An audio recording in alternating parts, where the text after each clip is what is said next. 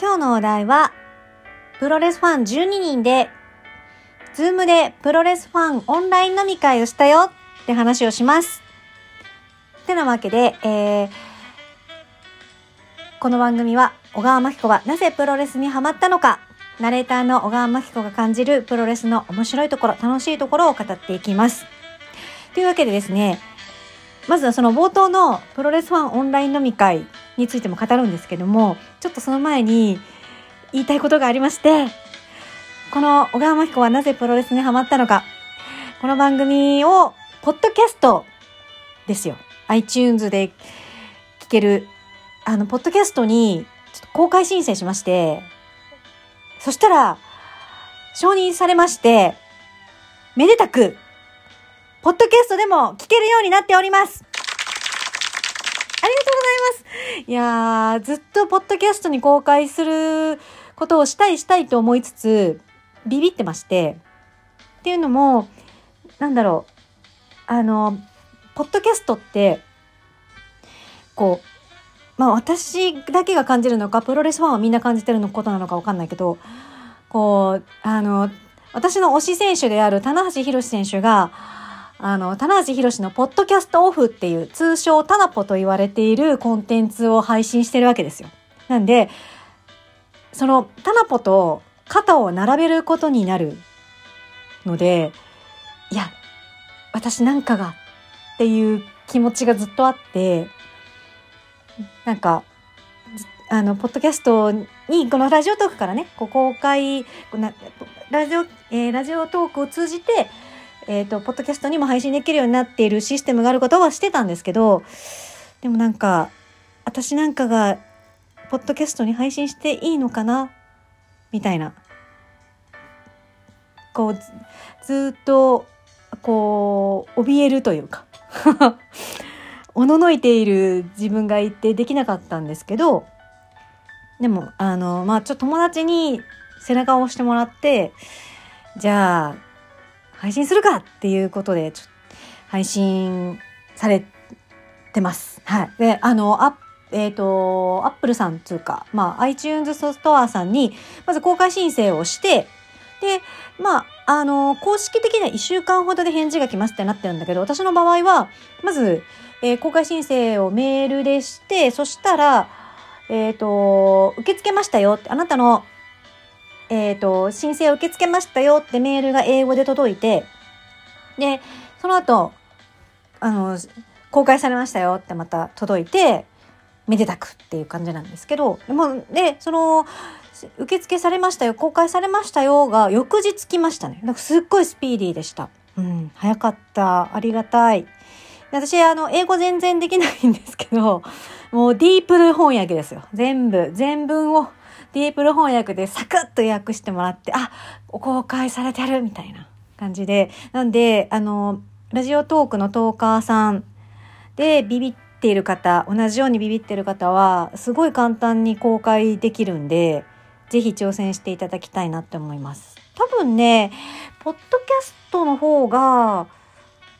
なんだろう。もちろん、ラジオトークもね、素晴らしい、この音声コンテンツで、あのーなんだけど、多分、あのなんだろう、認知度的には、ポッドキャストの方が、認知度は高いかなって気がするんですよね。なんで、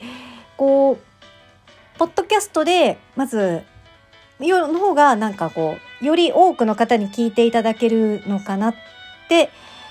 感じはします。はい。本当簡単なんで、迷っている方がいたら、私が背中を押したいです。はい。つうわけでですね、今回のお題は、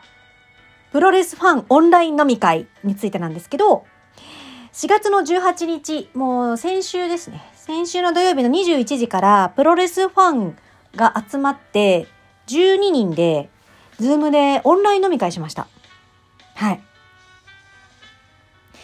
あのーほとんど、あ、あのー幹事さんがね、あの、内藤さんのコスプレをなさっているユタさんという方が幹事さんで、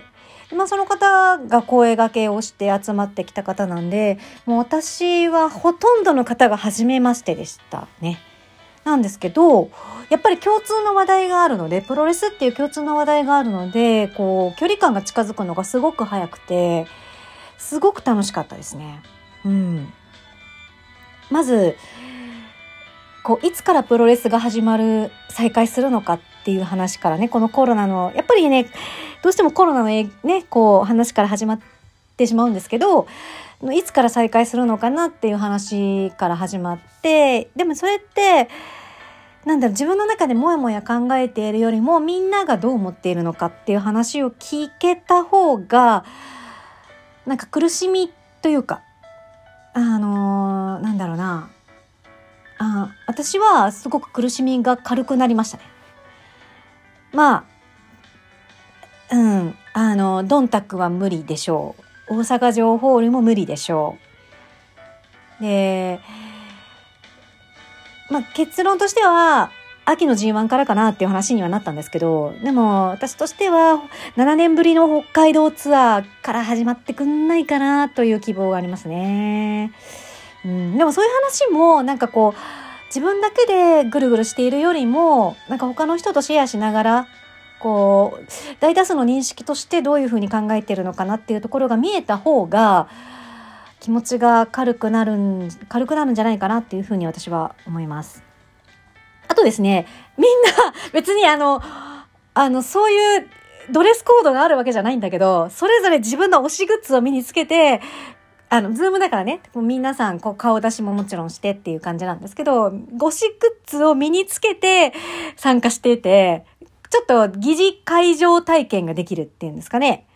あの、私は棚橋さんの仮面ライダー01とのコラボパーカーを着てたんですけど、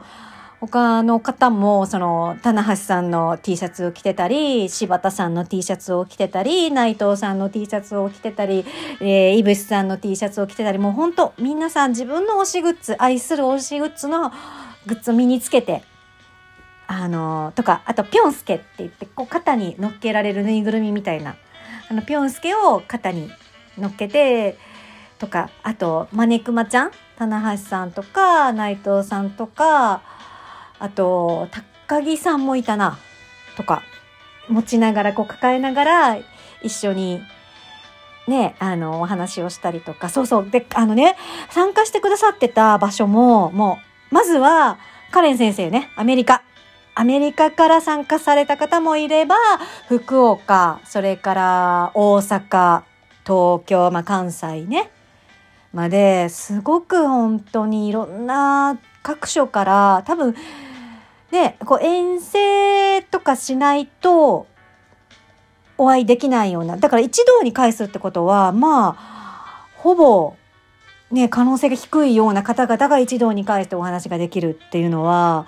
すごくこうちょっと面白いなってすごい面白いなって思いましたね。でそうアメリカから参加されてた方もいらっしゃるな。アメリカでは朝8時なんですよ。だからコーヒー飲みながら参加してくれてて、他はなんかこうビール飲みながらとかね。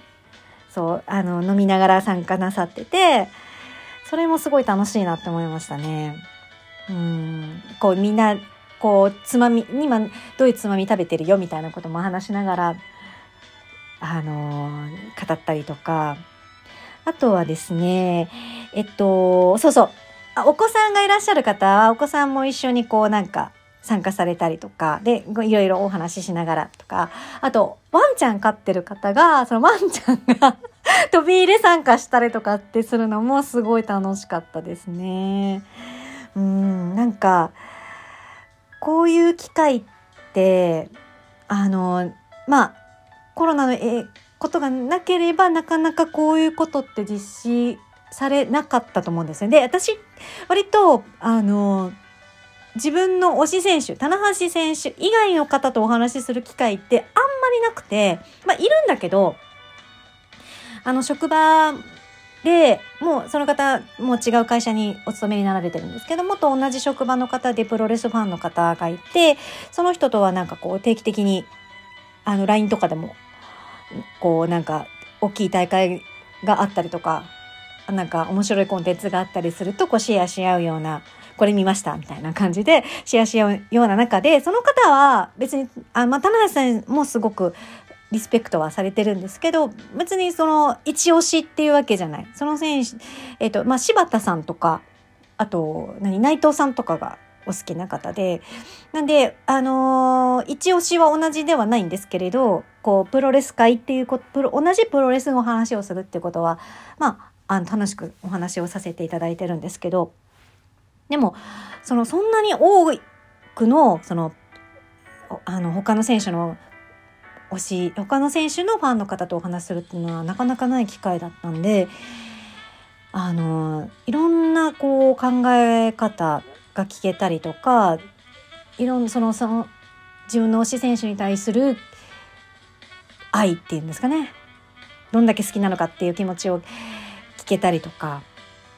うん。あとまあ、やっぱりね、このプロレス貯金をしている、プロレスを見たいっていう気持ちを貯金してはいるんだけど、その見たいって気持ちが熱を帯びすぎて、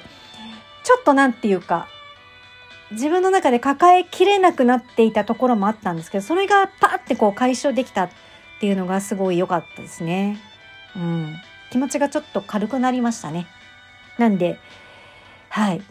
で、その第2回プロレス、オンラインプロレスファン飲み会が4月の25日土曜日、明日で、えっ、と、私が今喋ってると今日なんですけど、の21時からまた行われますので気になる方はぜひお越しくださいませ。私 MC をやらせていただきますので 頑張ります。というわけで、うん、あのーこういう今だからこそず、ね、こうオンラインでプロレスの話をするのも楽しいよっていうお話でした。小川真紀子です。またね。